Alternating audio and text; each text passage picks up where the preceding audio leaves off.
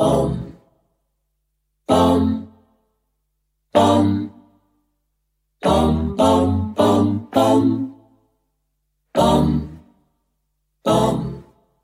家好，欢迎收听我们的播客《姐妹合众国》，我是跳窗逃跑的顾草草，我是用包包装屎的徐抱抱。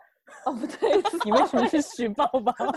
我说错了，我错了，I'm sorry。再一次来，您是谁？我是可以用包包装屎的徐抱抱。怎么回事？对这个名字太有认同感。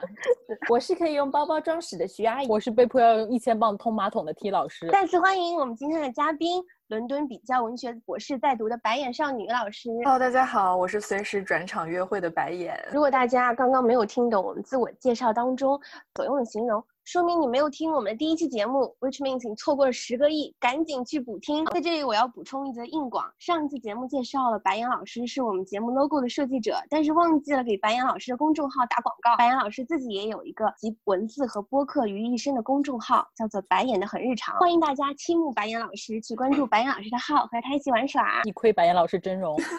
对大家，如果有暗恋我的，请不要犹豫，立马向我表白，谢谢。这会有白岩老师真容吗？会放真人照片吗？白岩老师以前是个穿搭博主，好吧？可是白岩老师不是 not available 了吗？那我们等一下再讲吧，好吧？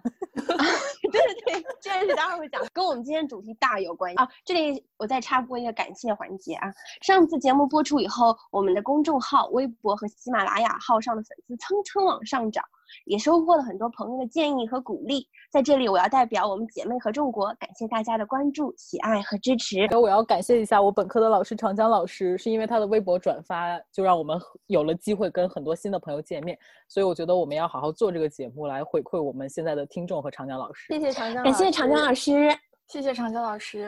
今天想跟大家聊一聊一个对现在的我们来说不那么日常的话题，就是约会。因为在疫情之刚刚开始的时候，我就快刀斩乱麻和当时的约会对象分手了，因为我觉得自己可能在疫情期间不愿意冒着生命危险去继续见他，所以也没有觉得感觉没有什么必要继续下去了。但现在想想约会这件事，其实还蛮怀念的，所以今天想跟姐妹们一起聊聊这个话题。那些年我们约过的会，怀念这个对象吗？不怀念啊，但是怀念就是打扮的漂漂亮亮的出去喝个酒、吃个饭，然后可能去蹦个迪啊，或者。对吧？这这种我可能最怀念的还是蹦完迪之后发生的事情。我觉得我我怀念的是打扮的漂漂亮亮、穿件好看的衣服出门的那一瞬间吧。你们会吗？会啊。妈的，这句话剪掉。到白杨老师这个蹦完迪又发生事，其实蹦完迪以后并不会发生任何事情，因为大家都很脏。那我先给大家出个题吧，反正每次灵魂拷问的人都是我。嗯，想问问大家，以前约会的时候，或者说呃，在各种场合被别人搭讪的时候，遇到过最奇葩或者最有趣的 pick up line 是什么？我其实个人没有碰到过很奇葩的搭讪，但是有碰到过，就是第一句跟我说的话是：听说世界上有三种人，男人、女人和女博士。然后我心里就想，你是不是脑子进水了？我我真的很想问那个人，你真的觉得这是一个妥善的去勾搭一个女孩子的方式吗？就勾搭一个女博士的方式吗？又这么性别歧视的 pick up line？那他是一个男博士吗？不是，他就是一个朋友的朋友，然后通过网络就是加了微信这个样子。那你怎么回答的？我要我回答的，我当时好像没有理他，我就没有回答，然后就对，然后就没有然后了。我来贡献一个，我个人觉得很烦人，但我常常会遇到的 pick up line。就是因为我不是把头发染成了蓝色和紫色，天气好的时候还会就太阳下会蛮扎眼的。我经常碰到别人跑过来问我，跟我说的第一句话是：“哎，你头发是紫色的呀？”其实我知道这是一句善意的，就是 pick up line。但是你会不会想到，一个头发紫色的女生，其实她每一天都会遇到有人跟她讲这句话，所以真的很烦人，你知道吗？然后我还遇到过自作聪明的男生跑过来讲说：“你头发是不是先漂白了？”再染成紫色，美容之友吗？美容美发之友吗？还是什么？可是这个就是一个终结话题。那我说什么是？我头发是紫色的。对啊，我我有我有时候会看人家一眼，然后我就走开，或者我说是，你不是色吗？你你确定这这是 pick up line 还是他们就是纯粹好奇对你头发的发色？如果你好奇的话，那你多看两眼吧。你跑过来跟我说话是什么？而且往往就是我说试了以后，他们就会开始聊有的没的，或或者就会直接问要不要交换下电话号码。但是我就。我会多看他两眼，然后就走开。多看他两眼是怕万一出现什么危险，就是可以跟警方提供那个面部特征。曹老师真的很未雨绸缪。但你不会觉得他们注意到你身上与众不同的地方，然后对你这个人产生了好奇，而想会进一步了解你？啊、会，但是真的，男生们想一想，一个头发紫色的女生，如果你每一天都遇到别人跟你说你头发是紫色的，真的会有一点点烦。就是曹老师，曹老师可能会希望这个搭讪的男生更有创意一点吧，看到别人看不到的美，直视你的心灵。其实吧，如果这个男生长得真的很帅，他跟我这么说，我也会继续跟他讲。但是目前 用这个开场白的人，没有一个长帅的。没有，我我是觉我已经想不起来我那一次他 pick up line 是什么，但我记得那次经历是我当时在洛杉矶逛一个呃现代博物馆的时候，当时就有一个应该是德尔托罗的一个个展，然后我出来的时候就有一个黑人大哥，现在我回想起来他就是要跟我搭讪，但我想不起来他第一句问的是我什么，可能问的是一个很具体的什么问题，就说你去了这个展览呢、好不好看啊之类的这种话。然后我当时后来还跟我朋友约了时间吃饭。然后我就很急于想甩掉他，但是这个大哥就说啊，那我跟你走一会儿行吗？然后 就真的是 literally 跟我走了大概二十分钟，然后我就觉得这种情况让我觉得非常的 awkward，就是我觉得我不知道他没有 get 到我的 Q，或者是他就是想很急于想找一个搭讪的女生，就真的两个人尴尬的走了和聊了二十分钟。我也不知道各位姐妹有没有什么拒绝男生不要再跟我说话了，不要这个 pick up line not working 这种情况下有没有什么可以甩掉这个人的方法？我会讲，我会很直接的说 I'm not interested，因为他也没有说我要跟你干其实还有一个办法，如果看对方长相就不是你的类型的话，你可以跟他讲 I don't speak English。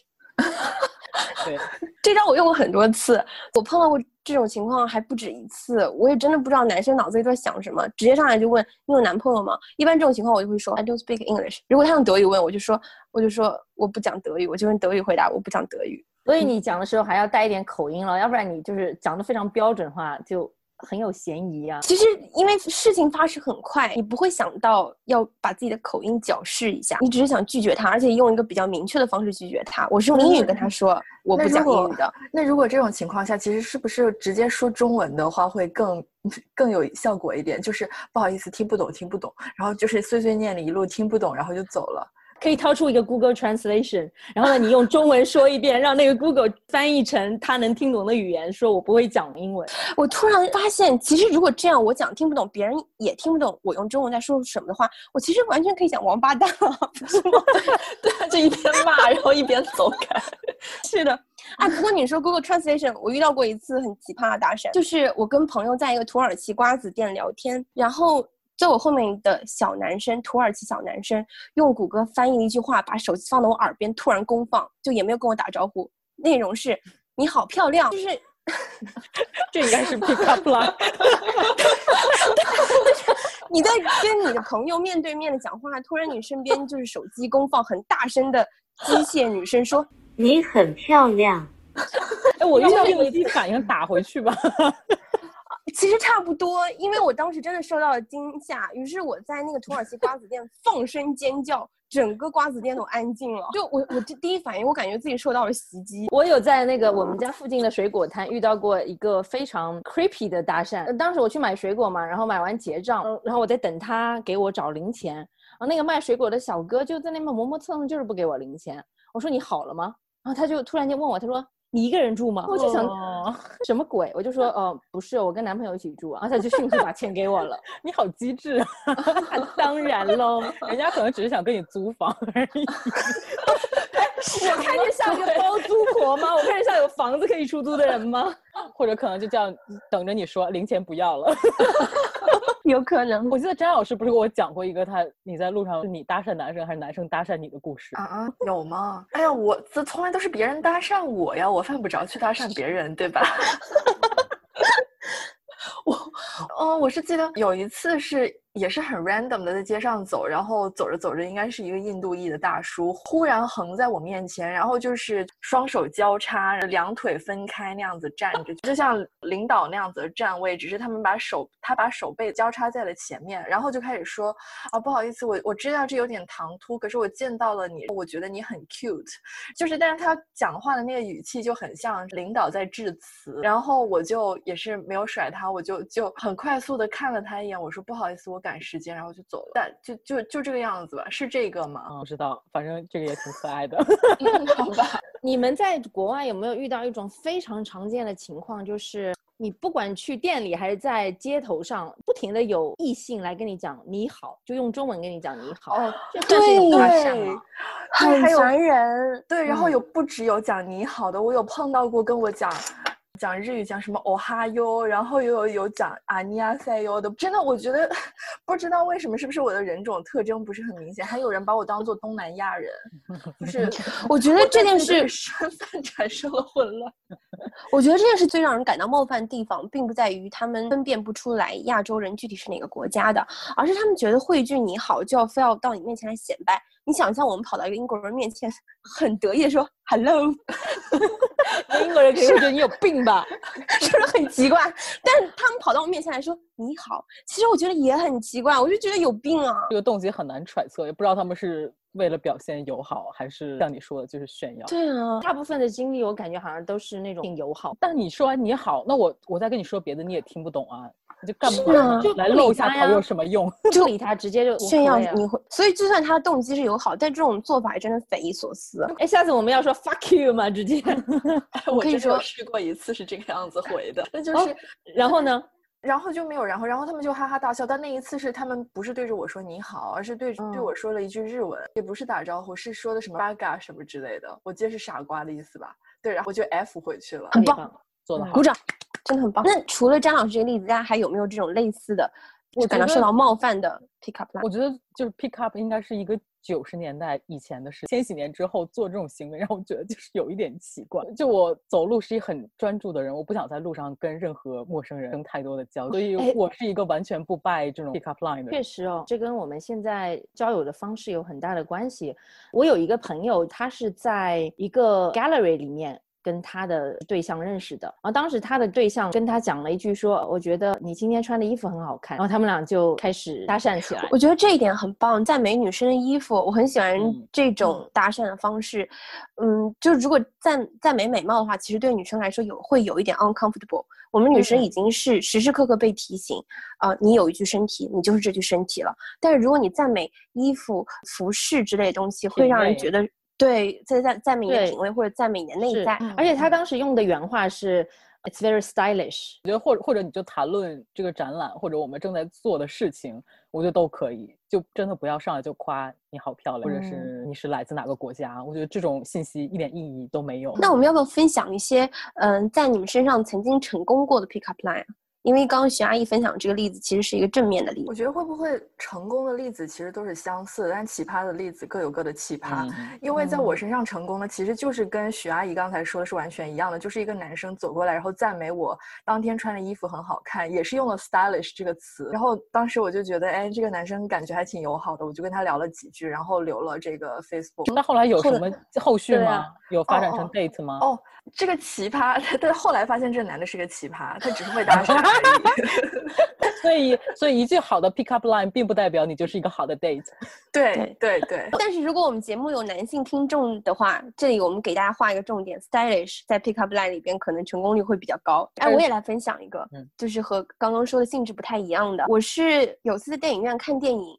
出来以后大骂这个电影如何如何烂，旁边有个人赞同了一句，然后说啊，我也觉得这个电影什么什么地方很烂，然后我们就开始讨论这个导演电影都很烂，我们就聊上了。对你是对着空气骂吗？一开始？没有，我对我，我对我对着我的朋友骂，但是旁边有人赞同了我一下。我现在不记得说什么，但是挺在点子上的。我这感觉是一个非常 intellectual 的 pick up line，需要有一定的门槛的。就是首先，那个人还要看过这个导演的其他电影，然后你也要看过这导演的其他电影，就是你们你们在进行一个文化交流的感觉。对啊，就算没有成为一个 date，也收获了一个品味相似的朋友。嗯，对对对，对啊，不吃嗯亏。哎，而我也有遇到过这种事情哎，就是我在抱怨什么事情的时候，旁边一个人也会一起来抱怨，然后我会觉得关你什么事啊？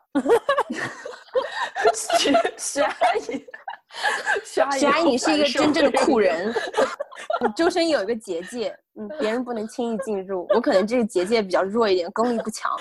对要，是有谁冒犯到了徐阿姨，又徐阿姨又要掏屎开始砸，库存很多，还有很多库存。所以大家在小软件上约会有什么奇葩的经历吗？哇，这是张老师话题，快！来，欢迎张老师发言。好，谢谢大家，谢谢大家。是这是这样子，我我我是一个观察，也不是我个人的一个观察，但是我相信各位有用过小软件的，应应该有都有经历过，就是会有男生很喜欢一上来就问，呃，想不想要看一下他的迪克？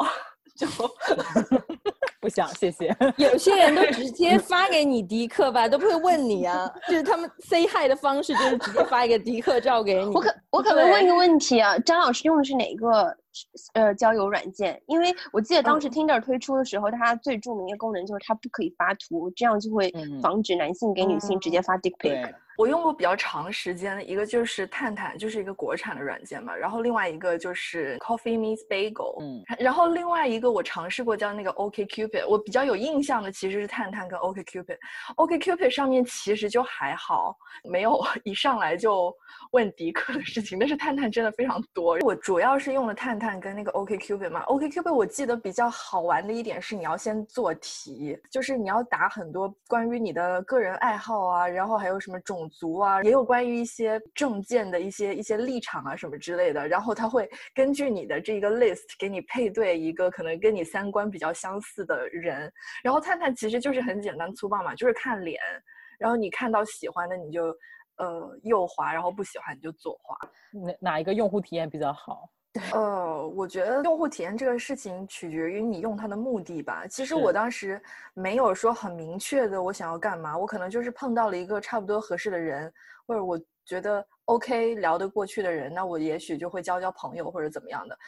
因为其实刷交友软件，我觉得很多时候都是你很无聊，或者是你工作的间隙，然后你没什么事儿，你想找点事情干，然后就开始拿手机刷刷刷。就从简单粗暴的程度上来讲，可能探探用起来会更加的就是舒服一点。我完全，因为我我觉得我开始就是探索交友软件，也就是因为你想看一下当地的婚恋市场，大家都大概是什么情况，然后你想看看大家在上面都会展示自己的哪些方面，然后我觉得就是即使你不报。任何目的，你就是做这件事情，也是一个挺好玩的事情。就是你观察一下众生百态。嗯，对，真的，T 老师去到哪里都不忘做田野调查。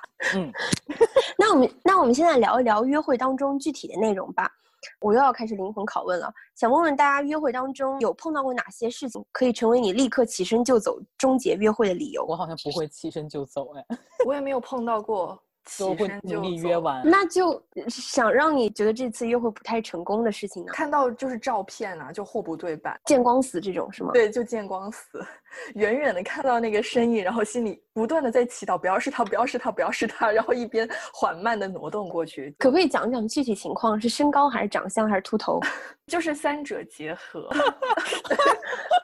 一个大写的悲剧。Jack Point 接了张老师的伤疤，非常那怎么那怎么办？你是硬着头皮把这个会约完了吗？对，就还是硬着头皮把会约完了。因为我当时其实真的非常想就不动声色的，因为他当时也没有看到我，没有任何觉察出来我就是他要约会的那个对象，所以我当时其实真的非常非常想装作什么事情都没有发生，扭头就走，然后在交友软件上面把这人删掉。但是后来我就觉得这样做不太道德，我还是去跟他吃了一餐饭。然后吃完饭之后就马上离开了，所以这个事情让我想到，在拒绝约会对象的时候，女生是不是比起男生来会更加犹豫一点，会不忍心直接拒绝？可能好多男生他就直接 ghost ghost。好多男生吗？好多女生也会 ghosting。对，这里我也想说分享一件事情，我约会约到一半，如果碰到那种我想立刻结束的嗯事情，我就会觉得我不想强迫自己把这个会约完，我不想强迫自己去完成一些在我心里。觉得没有意义的对话，我一般会找个借口去上厕所，然后其实是跑到服务员那里把单给买了，把我们两个人单给买了，然后回来跟他说啊，我现在有一个什么什么事情，我现在可以去走，呃，我已经把单买了，那我们可不可以就就就到此为止了？我一般会这样，但是我跟朋友分分享了以后，他们说你做这种事情的恶劣程度，其实跟你在约会对象家里。拉屎把马桶堵了，就装逃跑，是一个性人格就很统一。嗯，大家觉得这是一个性质的事情吗？我觉得你做的很对，耶。嗯，我同意啊。而且我觉得你都把账结了耶，就是也不是说我我就因为很多情况下你也想找借口溜掉吧。对啊，而且你好歹是至少结了账，算是补偿了他吧，然后又发出了一个明确的信号，也不会让对方觉得太难看。你也没有说我就是不喜欢你，所以我要走了。对，哦，我心里会觉得。是我单方面想要终结这个约会，我并不知道对方心里什么感觉，我就把这个单买了，算是弥补一点我的愧疚感。但是我跟我的女朋友们讲了以后，他们就说：“那你为什么要去买这个单？说不定别人会觉得你对他有好感，你是真的有什么事儿得要立刻离开。他们可能会事后对你反而继续纠缠你之类的。”我觉得这么说似乎也有道理。但这是我以前的做法，我有一点同意。我就觉得你是可以找借口离开，但可能就说我现在就要走，我们把账结一下，不然我们就 A A 这样子。我可能不会偷偷把单买了。对方可能会从你的反应、你的态度，大概也能感觉到你是否对他有兴趣吧。我觉得这是一个非常明显的信号。我想也是吧。而且我一般做决定很早。就可能二十分钟、半个小时，不会超过四十分钟。就你想，你见到一个人，刚聊这么短时间，对方匆匆走，还把单买了。我我本来以为这是一个很明显的信号，对。那事后这个男生会再联系你吗？有过继续联系，我想约会，我就把对方拉黑了。也也有过就静悄悄的，再也没有过声音，可能就体会到我的暗示吧。嗯。我真的会硬着头，也不是硬着头皮，我也没有遇到那么让我难堪的约会，第一次约会，所以我的第一次约会都还算比较顺利的就结束。又是一个 我很幸福，我没有烦恼。对对对对，青老师真的是在方方面面都完全的没有没有任何的褶皱。她是一个站在食物链顶端的女人。没有没有，我感觉青老师是一个霸王花。真的真的。我有过一次经历，对方真的是长在了我的审美上，我一时可能贪恋他的美色，就放松了一下警惕。那我们聊着聊着，我发现他竟然是一个保守党，还不是那种单纯给保守党投票的普通的 Tory supporter，他就真的是加入了保守党，而且还是积极定期参加党派会议的哦。然后我就脱口而出，我说：“你不会是支持脱欧吧？”他说：“对啊，我是脱欧派。”我就马上逼，我就马上接着逼问他，我说：“所以你反对移民喽？”他当时肯定是感受到了我的嫌弃脸，然后他就有点心虚说：“我不反对移民啊。”我心想：“去你的吧！脱一开始的卖点就是反移民啊。”更要命的是后面说着说着，他说自己是个虔诚的基督徒，坚 信上帝的存在。然后我就想，简直 check 了我所有死穴。但当时我不是沉迷他的美色嘛，所以我我也没有马上夺门而出。那我后来把这个经历回来之后，告诉我的英国房东，然后我家老头就一口断定说，这个人就是这个 bastard，说你以后不要再见他了。我想提个问题，如果他反对移民的话。你明显是一个亚洲人的脸，他为什么要跟你约会呢？那他可能是有别的目的啊。你在之前就是没有聊到证证件之前，你已经能感受到这个人是一个很保守派的人。还好，嗯，因为他是一个非常非常 posh 的人，我心里会根据他的一些言行举止，包括他打扮，因为他你知道他跟我约会穿了一件呢子西装，对，三件套，还带了一个领结，我当时就有一点 overwhelm 被他的打扮做作，对，非常做作。哎，那所以吃饭吃饭的地方应该也是一个很 fancy 的地方吧？非常 fancy。然后他一上来就点了一瓶非常贵的白葡萄酒。那你当时心里会咯噔一下吗？还好哎，会不会心里想不要 A A 不要 A A？没有没有，我有提出 offer，我说那个我们 A A 好了。然后他主动把账结了，我心想还好，要不然老子亏大了。但你们聊这种又是脱欧啊，又是移民啊这些话题，按照徐阿姨在我们心中这种。泼辣的印象，你们俩没有聊到剑弩拔张，开始破口大骂吗？没有哎，因为我那个时候我说了嘛，我一时贪恋她的美色，所以我当时态度可能会比较温和。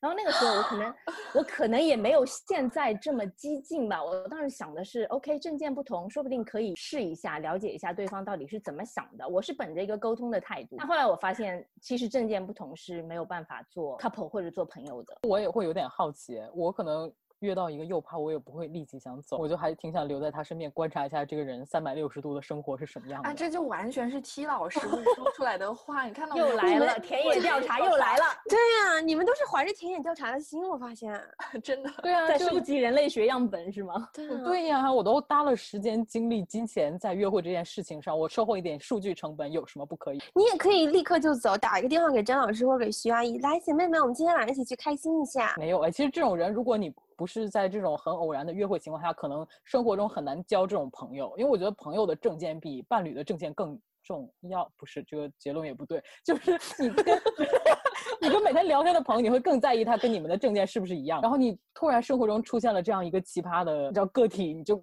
真的很想在他身上抓取更多的信息。你觉得我们身边跟我们证件不同的还少吗？不少，对但是会啊想骂人啊，就对你这个你在这个过程当中不是还掺杂了一点浪漫的因素吗？伴随着一些化学反应，可能有一些证件不同的意见就可以进行交流。对他当时其实有问过我，当他说出他是脱欧派，然后他感觉到我那种很不快的脸色之后，他就问了我，他说：“你不会因为我们对这个证件有不同的看法，就放弃了一段可能潜在的浪漫关系吧？”会呀、哦 s o r r y 我说：“我说我不知道，因为我当时确实嗯我有点你知道沉沉迷在他的美色。哎呀，我真的好好奇他到底长什么样，可以把我们是吧那么刚正不阿的徐阿姨都给迷的那个是吧？但是彼时的徐阿姨并不是现在的徐阿姨，对啊，现在的我每一天都是新的我。还好我们现在认识是现在的徐阿姨。所以你就没有再见过第二次？没有，那对方有 offer 就或者有提出有继续联系你吗？我们其实有发了一些信息，但是发信息的过程相当于也是一直在 argue 的过程，一直在 debate。因为我有发给他，我收集了一些，比如说《纽约时报》报道的一些关于脱欧是一件不合理的事情，为什么一二三四五六七？然后他就跟我讲，他说《纽约时报》这种报纸就是完全不看媒体对，然后他说他只看 Financial Times，后来就觉得越来越没什么聊头。嗯 哇，这样子感觉真好累哦，还要像写论文一样去跟对方 debate。徐阿姨，你平时网络吵架参与太少了，我的精力用在网络吵架上，现实生活中碰到这样的人，我只想直接打他。对我是一个与世无争的女子。这个话谁说我都信。哎，比如说，那如果这次约会，比如说一拿来账单五百磅，你们两个人一人交二百多磅，你你心里会 觉得很气吗？我大概心里会有一万头草泥马奔过，但是还是会把这个单给买了。哇，那真的五百磅，自认倒霉吧五，两个二百五。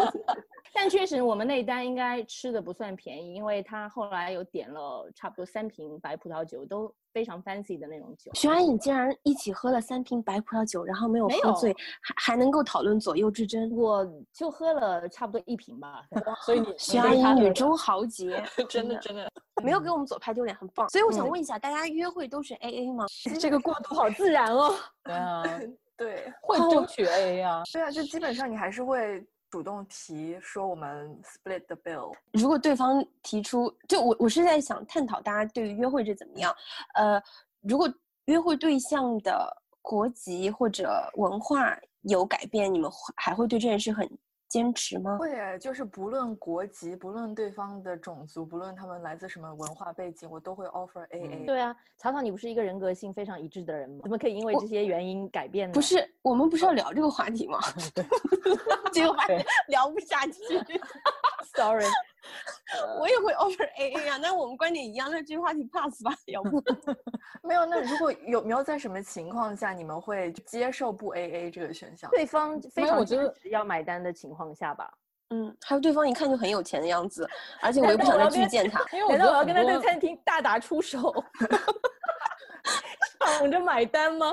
因为我觉得好像很多所谓的教育女孩儿，就是第一次约会一定要让男生付钱，如果这个男生不付钱，好像怎么怎么样。我会看到网上有一些这种言论，教育女生要这么做。我本人还就是挺反对的，我觉得真的是不管任何国籍。地点就是女生，你就是要主动先提出我们这次要要不要 AA 这个态度，我觉得还是要有啊。对对，但是关于 AA 这件事情，我记得我跟我现在这个男朋友第一次约会的时候，是他主动说我们这次可不可以 AA。就当然我我心里我是一个非常乐于第一次约会就大家 AA 的人，但我记得我当时有一点小小的介意是，我觉得就是一个男生你为什么要提出说我们要不要 AA？就这个话应该我来说更加顺理成章，不是吗？从现在这个角度，我再往回想的时候，我觉得他其实做的很好。我现在也鼓励男生就是要提出要不要 AA 这件事，或者就是男生讲这件事情也完全没有错。那就是大家第一次吃饭，我也不知道你是谁，你也不知道我是谁，大家也没有就是以后就要确定发展成什么样的关系。而且如果你频繁的这种 first date 的话，就开销也很大，所以就大家就量力而行，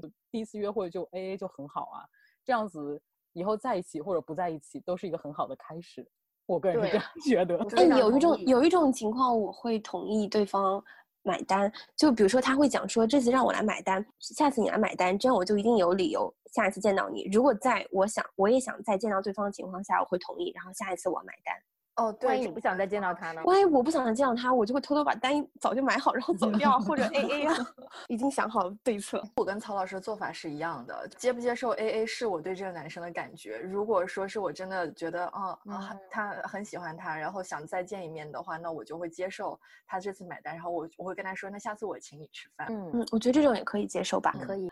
其实今天我跟一个朋友讲了我们今天议题之后，他有给我投稿，他说他在就关于交友软件，他在交友软件上认识了一个男生，他们在一起大概约会了三个月，然后有一天他们约会的时候，她看到那个男的竟然在手机上划那个交友 app，他当时就想说大哥。你起码尊重我一点，在我背后划不行吗？这真的还蛮过分的。这个应该是属于起身就要走的 category。哦，对对，对哎，我之前有已经确定男女关系之后，那就女男女朋友关系之后吗？就是还是 dating 的阶段吧。但是当面划也蛮过分的耶。对呀，就不小心被看到了，还是真的就明晃晃的？我就是给你看。应该是不小心被他看到，但是也也太不专心了吧？就至少两个人在 dating 呢。对啊，就这个都还没走呢，你就迫不及待的要找 下一个了。我觉得确实有一类男生，就据我观察或者嗯平时跟朋友聊天了解到的，有些男生感觉用交友软件像是上班一样，他们会安排很多 date，然后每天都排好日程。可能有些人有这种瘾，或者是性瘾，或者是别的瘾，确实存在这样的人。同时，在豆瓣小组有很多投稿，就是大家都会说，男朋友或者约会对象手机上的这种交友软件怎么删也删不掉，他们会感觉得这是一个很苦恼的事情。一般豆瓣网友都会说，赶紧分手吧，这种男的要不得。哎，你们有没有听过这么一个理论，就是男生在滑交友软件的时候，基本上。每一个女生她都是往右滑，就全是 like。女生的话，十个里面，十个里面，还有她就一两个，对。还有那种专门有机器，就是一个装置放在手机面前，可以帮你不停的右滑。天呐，嗯，真的有。可是有些软件不是会限制你，比如说一天只能右滑三十个之类的。有些软件是什么？讲出来跟大家分享一下。听着就是啊，听着就是啊，听着好像不允许你无限的右滑。如果我没记错的话，我没有用过听的，不知道。我也不太了解，我是记得探探好像没有这样子的设置。对，不过类似的说法，我真听不不止一个男生这样说啊，就是他们说本身能配对到的女生就很少，所以他们看就是是女的，他们都会右滑。对，所以有人会真的花钱买这种交友软件的服务，比如说你每个月付费多少多少钱，就能看到谁右滑了你，你就不用再去。大海捞针，你只在已经喜欢你的人当中去挑选，好吧？反正可能是有人买吧，真的有人买，还挺多的。还有人专门买这种交友软件的服务，可以改变坐标。假设我生活在上海，但是我可能最大的梦想就是嫁给英国人，他就会在交友软件上买这种服务，可以手动把自己的坐标改到伦敦或者就是英国的其他什么地方，然后就可以在网上和这些地方的人。Online dating，那可能我我觉得我已经过了那种就是为了交友而交友的年龄吧。我觉得如果大家交友不是抱着一颗真心交友，就算了吧。还有一个问题想问大家：你们在约会 app 上面认识的对象，然后你们在现实生活中走到一起了，然后你们要介绍给自己的朋友，你们会不会介意跟朋友说我们是在交友软件上认识的啊？这个真的，因为其实介意啊。你先说，我会有点那对我，我觉得这个跟我跟我男朋友的文化背景有关系，因为男朋友是华裔，当时还是他跟我说，他说我妈有问我们两个怎么认识的，然后我就没有跟他说我们是交友软件上面认识的，我说我们是朋友介绍认识的。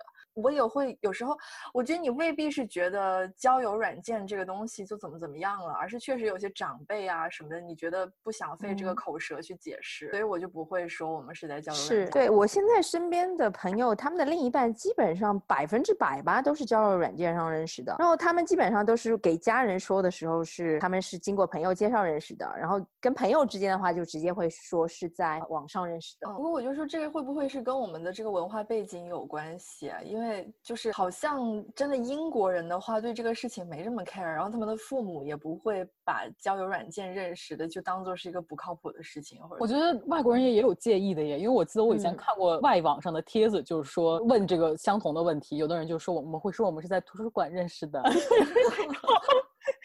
我当时才意识到，原来就是不能跟大家分享说自己是在小软件上认识的。对我有欧洲的朋友，他们跟家人介绍自己对象的时候，都会说是在呃 party 上面认识的。也有人很介意这个，嗯，所以是不是大家对小软件其实还是有一点芥蒂？肯定还是有妖魔化的成分。嗯因为我不会介意啊，我跟我妈就是说我和我现在男朋友在小软件上认识的，然后还把小软件拿出来给我妈看，是这样操作的。想不想揍他？你们 秦秦老师又开始秀幸福了，没有没有没有，我我觉得很正常啊，而且那种女女性主义幸福，不一般的幸福。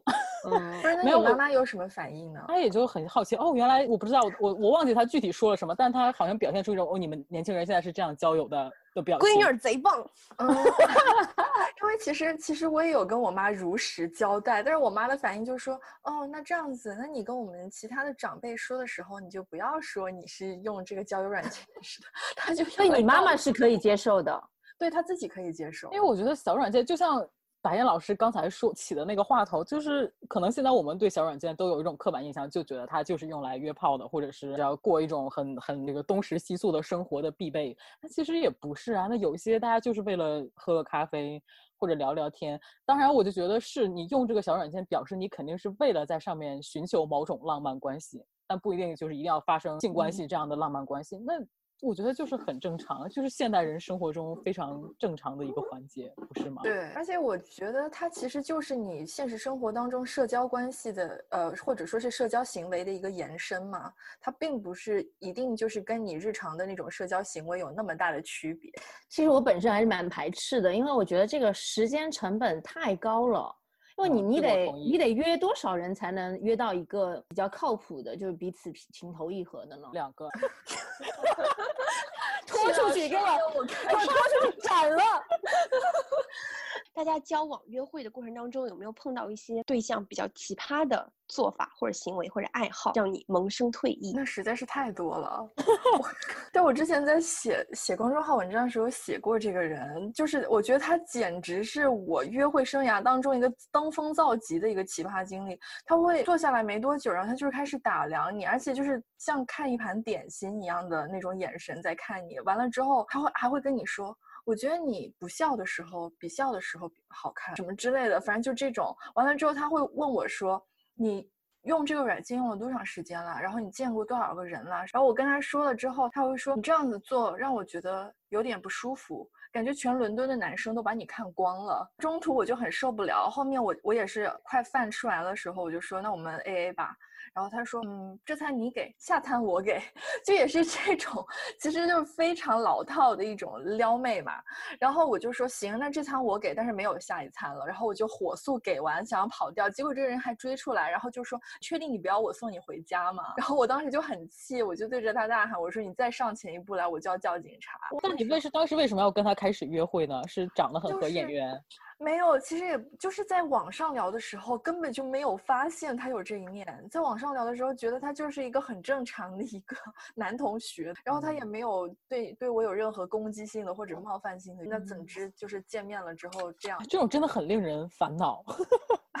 为什么变现之后会是这样的情况？对呀、我也很想知道。哎，而且他自己会觉得自己幽默风趣，是不是行为得体？对，是的。然后哦，我还有例子 number two。可以说吗？还是要说请请请。请请，例子 number two 就是也是见了面之后，我觉得都有一个很类似的，就是你发现这个男生见了面之后就毫无顾忌的在打量。然后这个男生他是当时是在我记得是在聊自己的爱好什么的吧，然后我就说我喜欢画画呀，然后平时喜欢看小说什么的，然后他就说哦我喜欢蹦迪，我喜欢去夜店，然后呢我就说哦那感觉是不是你有可能会觉得我的爱好有些无聊？然后他说。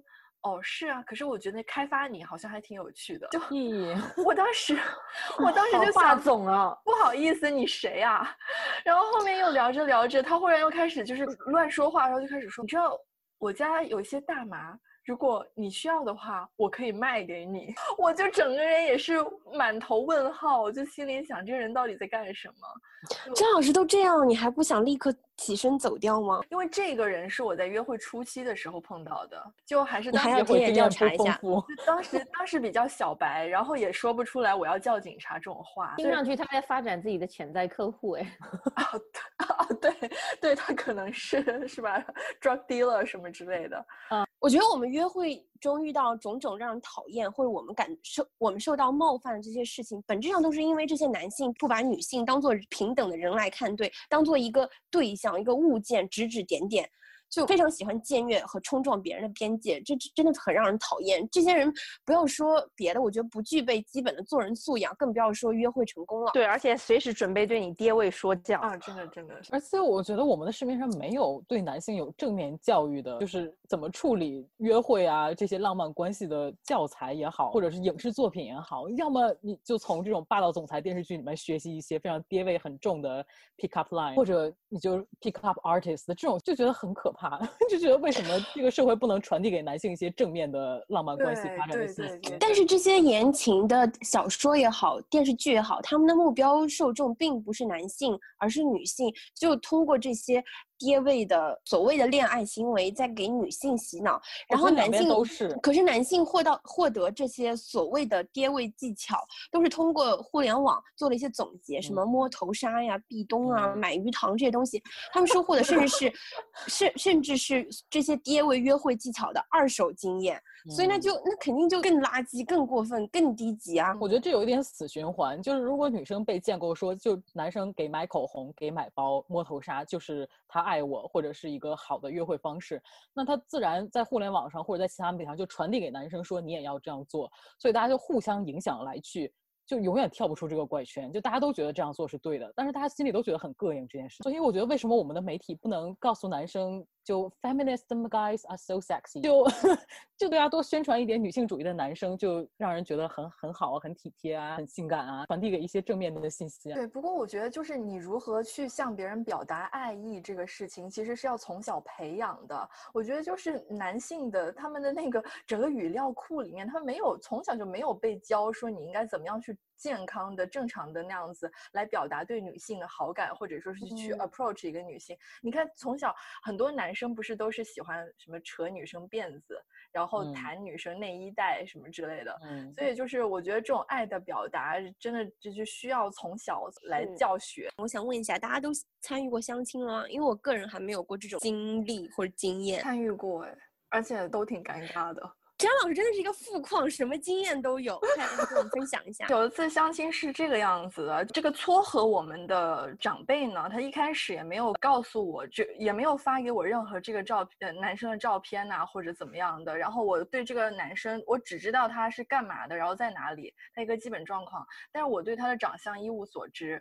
然后后来呢，就是当天我去到那个现场的时候，因为就是牵线的人也在，他开始给我打预防针，他说。你知道，就是这个男生很优秀，但看他可能不是你所想象当中的那种美男。你知道，就是往往长辈开始说这种话的时候，你就知道可能大事不好了。就，然后结果，结果真的，就是我就震惊了吧。然后，而且而且感觉长辈就是长得一般，他都会说这个挺精神的小伙子。如果长辈都说长得可能不是美男子，可能真的就再降两级听吧。对，然后我就觉得这堪堪比一次诈骗，然后这一次 相亲给我留下了很深的印象。我好想物化一下，我好想物化一下男性。张老师给我们，嗯，把这个相亲男性打个分吧，十分制。就是男男生不总喜欢说想要个八分妹、七分妹之类的？来打个分，一分。哇塞，好精彩！哎，你怎么没有拍照发一个豆瓣帖子或者发个微博？我感觉这样会红哎。那也太命了，那我还是算，这是一个很优秀的男生啊，他人也没有怎么样，我觉得这不是他的错，但是我觉得这主要是这个媒人的错。就所以这个媒人当时是为什么要把这个男的介绍给你呢？竟然觉得对方跟你的相貌上有巨大差异的话，或者说他怎么没给你提前看照片呢？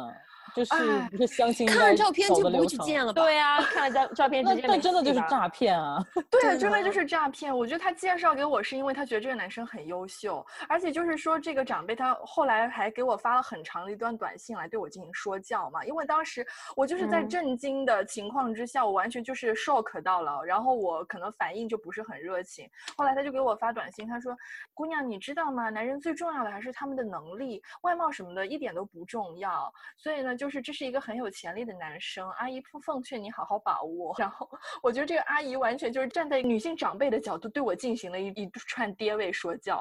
我想说，阿姨，你既然觉得他这么优秀，你就留给自己好了。嗯对，对啊，凭什么男人的外表不重要呢？是啊，就是就看着半夜不会做噩梦吗？就这样对你一分，真的很过分哎！我发自内心的这么想。对，然后就真的从此之外，我拒绝任何相亲。好，那最后我想跟大家聊一个话题，也是我个人有很多困惑的事情。我们几个人都在海外生活嘛，那免不了约会对象可能不是中国人，在跨文化约会这件事情上，会有一些什么样的困惑吗还？挺多的吧？我觉得我现在没有了，但嗯是 分享应该也还挺多。把他踢出这个聊天室行吗？我不想再听到他说话了。我觉得对跨文化之间的约会，一开始是因为彼此的文化背景的差异，会有相当大的激情，你有很多的好奇对对方的文化，然后对方做任何事情都觉得很可爱。很搞笑，但是这个激情褪去之后，在很长一段时间内，就是一个非常艰难的磨合，并且在这个时期中，你如果磨合的不好的话，那一开始吸引你们的点都会变成令人无法忍受、令人讨厌的点。所以我觉得，我个人而言，我可能还是会倾向于跟我文化背景非常相近的，并且可以理解我母语的男生去交往，就会省去很多彼此。就无法沟通、无法理解彼此的情况。然嗯后我觉得，在跟你不说同一种母语的人交往约会的时候，有一部分的你是对方完全永远也不会理解和看到的。嗯，那你会不会因此而觉得很安全不？会，有一部分的我永远属于我自己。但说不定那部分的我是我想展现给他的。我有一个也是女性朋友，她就后跟一个还算相处了比较长时间的男英国的男朋友分手，因为她觉得对方听不懂自己讲笑话。我觉得这个我虽然没有特别切身的体会，但我还挺能理解的。如果有一些笑话真的只能在中文里面传播有效果的话，如果你就是没法讲给对方听，真的觉得嗯有一点难受。对，哎，我也有女，我也有女朋友这样讲，对，我的意思是，你们度过了激情期之后，然后你遇到任何事情，你都要再费心给他解释一番，我觉得很烦人，甚至让我就是二十四小时一直讲英文，我也觉得很烦很累。季老师会烦吗？就一天到晚讲英文。我现在就还好，因为我父母不生活在我身边，所以我就是没必要每天都做帮他帮两边翻译这件事情。我觉得我就没有那么烦。但如果比如说要频频繁的跟长辈沟通，我就觉得有点烦，因为如果他们之间不能直接说话的话，但是在这个其中又有一个红利，就是我想说什么就说什么，是吧？就两边的所有的意思都要通过我来转达。那我不想说，我就把这个事情过滤掉。而且我觉得陶思老师本身是一个好像心境比较平和的人。我跟 T 老师在一起用中文叽叽喳喳说什么，感觉他在旁边也不会感到很烦恼，而会用力的捕捉我们对话当中他能听得懂的中文关键词，然后突然会插一句：“你们是不是在说红烧肉？你们是不是在说什么什么？”我有时候会有种错觉，陶思老师，你到底有没有学过中文？我有点害怕。没有，我觉得这个是因人而异。因为我之前就又另外一个女生朋友，她就她的男朋友就很介意，就如果一个全都是亚洲人的聚会上，只有她一个你知道白人的 token，他就觉得很难受，他就说你们不要讲中文，你们讲英文。我觉得这种那你就不要来啊。对啊，我觉得你不是这个 party 的主角，然后我们也不会为了你而改变我们社交的方式。我觉得这嗯种很烦，我一定要批判这种行为。就你听不懂，你在一边待着吧，谁让你不学好这本？对他这本质是一种白人中心论吧？对啊，我就觉得很讨厌。凭什么我们在座的那么多人都讲中文，要为了你一个人切换成英文呢？对不对？对你怎么啊不去好好学中文来适应我们呢？完全对啊，我同意啊，是。再不济拿着 Google Translator 在旁边自己翻译啊。这真的就是 fucking white people，就是不行或。者你就默默吃饭吧，饭也挺好吃的，就不要参与对话了，没有你的事对情。对，是的，嗯哎，我有我有一点困惑，想跟姐妹们讨论一下，就是我感到不只是我，我身边的人，我身边的亚洲朋友，以及甚至包括就西方人，他们本身对于存在于西方语境中的 dating culture，其实大家都是有一点困惑的。我现在自己约会，呃，有一个很严重的困境，就是我不知道该怎么从约会的状态。更往前一步，这当然跟我这种遇事就跳窗逃跑的个性也有关系。但是，嗯、总体而言，我还是感到非常困惑的。大家都对于我们的关系现状有清晰的认识的时候，其实大家都不知道谁应该去做那个主动推进的人。哎，这是不是跟我遇到人也不太行有关？其实这是一个 common 困惑，真的不是你自己的问题。对对，我有遇到哦是吧过很多女生朋友跟我讲说，哎，我不知道我们现在到底算是在 dating 呢，还是 serious relation？然后我之前有跟听老师聊过这件事，他给我的建议就是，如果你不知道或者你不确定，但你又想知道，你就去不停的主动沟通这件事情。嗯，我觉得这是一个很正面、很积极的建议。虽然我自己要做到，可能还需要嗯再付出一些努力。毕竟我是一个遇到事情就会跳窗逃跑的人。但是我感觉这应该是行之有效的方法因。为我觉得，就是你去积极沟通的时候，你也可以去了解对方的想法。如果说他跟你不在 same page 的话，那你就可以 move on 了嘛，就及时止损，就没有必要再跟他浪费时间下去了。而且我觉得，就是我我认知当中，我我觉得英国的男生，如果他要跟你确定关系，他一定是会明讲的，他不会不断的暗示或者怎么样。如果他确定跟你是男男女朋友，如果他觉得他爱你，这个话一定是讲出来的。我就觉得，如果双方没有口头沟通这件事情的话，可能你们就是处在一个很暧昧的过程当中。当然我，我个人是非常接受不了这个暧昧的过程，我是一个很讨厌暧昧的人，所以我就真的可能这个性格听起来也有一点 pushy，但是我就是会想大家把这件事情先讲清楚，即便说不确定男女朋友关系，我会想说你的意向是不是想交一个长期的伴侣，或者你只是就大家还是随便交往一下，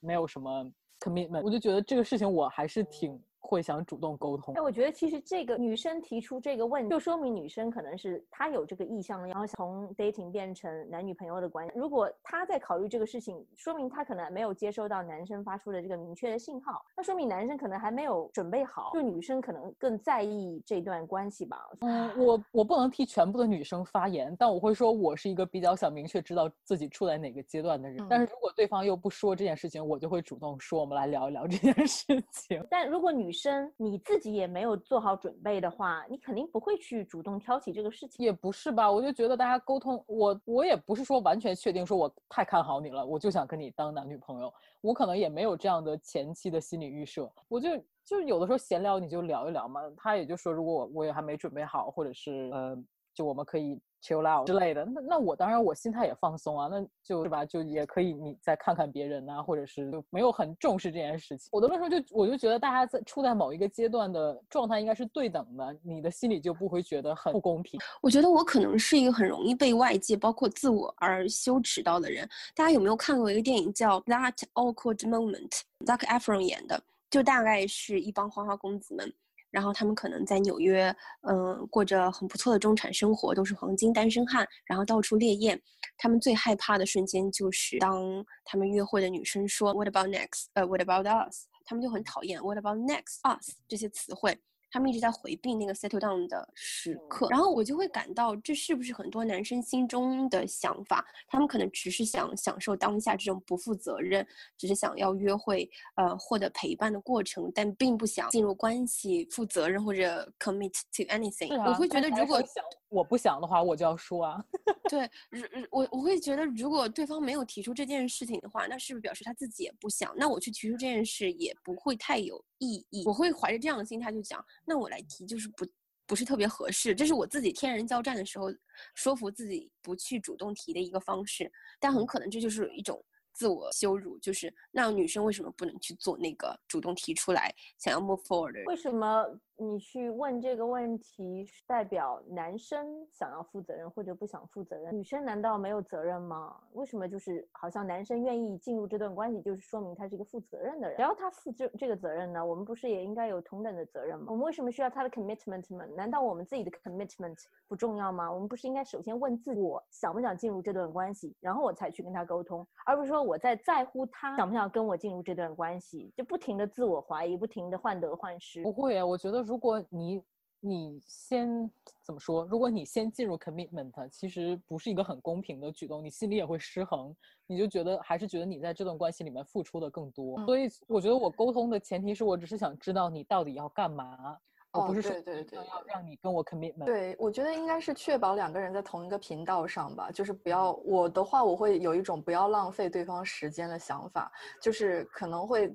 在约会了一段时间之后，我也是会主动去确认说，就是可能你想要从这段关系当中得到的是什么？就是你只是想要呃玩一下呢，还是说你是想要一段认真的 relationship？如果说就是我们得出来的答案不一样的话，那是不是我们就考可以考虑 move on？但我感觉大部分都是女生在问这个问题，我很少有看到男生有这个困惑。哎，他们是害怕女生问，但是他们自己就是能够拖多久都拖就拖多久。嗯据我观察，我身边只有女生朋友来问我，就是他们现在是什么状况，她不确定自己要不要跟那个男生沟通，呃，再进一步。但是我男生朋友就是能够 date 同时 date 多少人就 date 多少人，他不大会主动提出来确定这个关系所。以我觉得这个也要沟通啊，就是即使我们确定男女朋友关系，就这个 commitment 是不是大家一对一的，还是说你就想说我也再看看，你也再看看？就是我我就是只是想知道对方你对这件问题是什么看法。如果你坦诚的表示你也想再看看，那我觉得就双方大家都是处在平等的状态吧。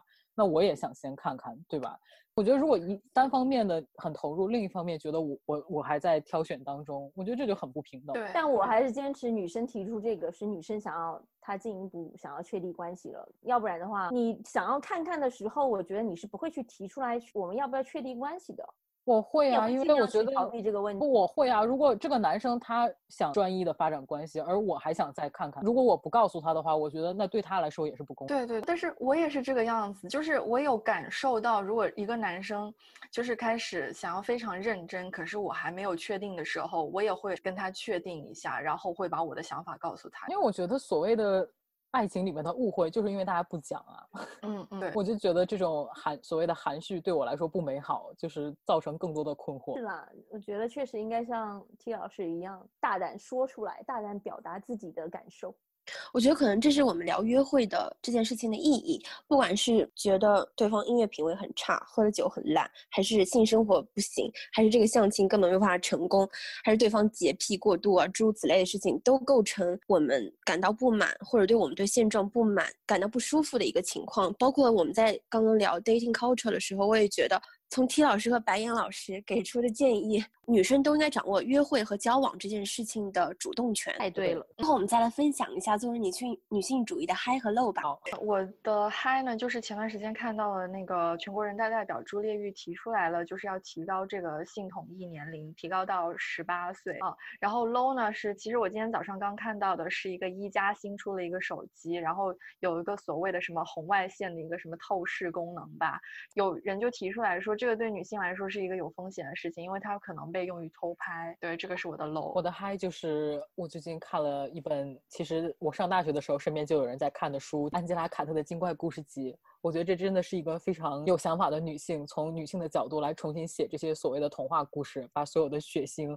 暴力、怪癖都展现给成人看，她变成我一个我非常喜欢的女性作家。嗯，我的 low 可能时间有点久远，就还是这个惯性权的问题。这个问题我觉得还是值得讨论的，但是讨论过程中有很多让我很困惑的地方。嗯，我觉得如果这个我们以后能做成节目的话，我还蛮想请一些男性的嘉宾来跟我们讨论这件事情。我还跟嗯 T 老师的还可能是一件事，就是他看了安吉拉·卡特的《精怪故事集》之后，跟我聊了他的读书的感受之类的。这也是我非常喜欢的一个女性作家。我有给自己以后的小朋友列一个书单，他的《精怪故事集》就在这个书单前三名的位置。然后 low 的话，哎呀。实在是太多了，最近看了很多，哎，社会对女性不友好的新闻，什么婆婆帮助儿子杀儿媳妇儿啊，然后爹帮儿子行凶，对儿媳妇下手，然后骗房子这些事情，实在是 low 实在是太多了。好，I can do it in a nice way. I can do it. 感谢大家收听本期播客。如果关于约会你也有想说的话，或者你有想点播的话题，欢迎到微博、微信公众号和豆瓣小组给我们留言评论。你也可以在微信公众号内、喜马拉雅、荔枝和苹果 Podcast 等 App 上收听我们的节目，还可以通过 RSS 链接进行订阅。